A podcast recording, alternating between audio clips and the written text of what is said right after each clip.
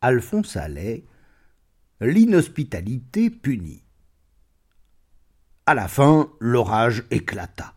Un coup de tonnerre déchira le ciel, effroyable, et ce fut comme si tout un conclave d'artilleurs en délire s'amusait à déchirer frénétique une énorme pièce d'extra solide toile de Flandre se mirent à pleuvoir des œufs de pigeons aussi gros que des grêlons, ou pour parler plus exactement, des grêlons aussi gros que des œufs de pigeons.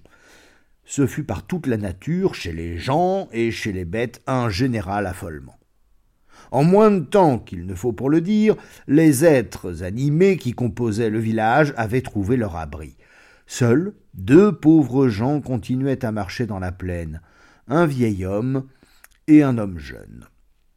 Le vieux, un grand, à barbe blanche, noble allure, et, en dépit de ses hardes un peu rococo, très chic, vraiment très chic. Le jeune, lui, une trentaine d'années, barbe et cheveux assez longs, roux, extrême distinction, avec sur sa face une indéfinissable expression d'exquise tendresse. Accoutrement pas très moderne, mais beaucoup de charme. L'homme jeune tenait à sa main une cage en osier où gémissait, lamentable, une tourterelle. Voici que la grêle redoubla de rage, et contrainte fut à nos voyageurs de se reposer sous un orme du chemin.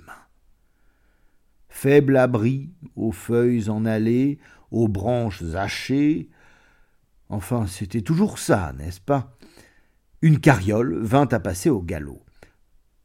Pardon, monsieur, fit poliment le plus vieux de nos deux voyageurs, s'adressant à l'homme de la voiture. Pourriez-vous nous indiquer non loin d'ici la demeure d'une personne de grande piété?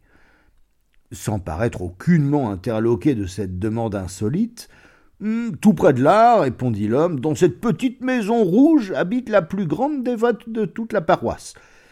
Merci, monsieur. Allons-y chercher un refuge, mon enfant, car je vois s'écorcher ton visage et tes mains. Oh, mon père, j'en ai vu bien d'autres, répondit le jeune homme avec un sourire d'une mélancolie poignante. Attends le pas, nos deux personnages se dirigèrent, avec leurs tourterelles, vers la maison de la dévote. Pardon, madame, fit poliment le plus vieux, vous tierait-il d'offrir un refuge à deux pauvres voyageurs surpris par l'orage? Les traits de la bonne femme se contractèrent, et l'expression du plus mauvais accueil grimaça sa haineuse physionomie. Fichez-moi le camp, feignant, je veux pas de vagabond ici. La tourterelle se mit à roucouler douloureusement, et les deux pauvres gens semblèrent plus peinés qu'irrités de cette peu écossaise hospitalité.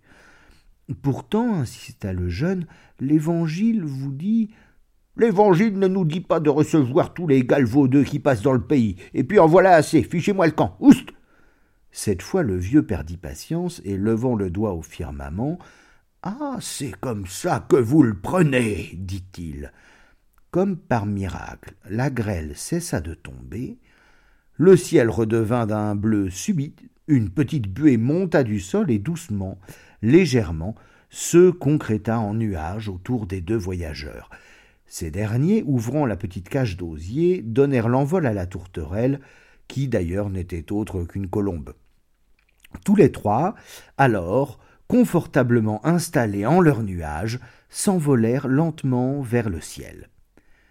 La vieille dévote comprit à ce moment la grossière erreur qu'elle commettait, et les mains jointes, elle tomba à genoux les gens qu'elle venait de mettre à la porte si désinvoltement, c'était, le subtil lecteur l'aura deviné sans doute, c'était le Père, le Fils et le Saint-Esprit. Elle voulut les rappeler, mais trop tard, hélas. La Sainte Trinité frisait déjà la cime des hauts peupliers, et bientôt elle disparaissait dans la sérénité du ciel. Et la vieille dévote n'en mena pas large sur la question de son repos éternel.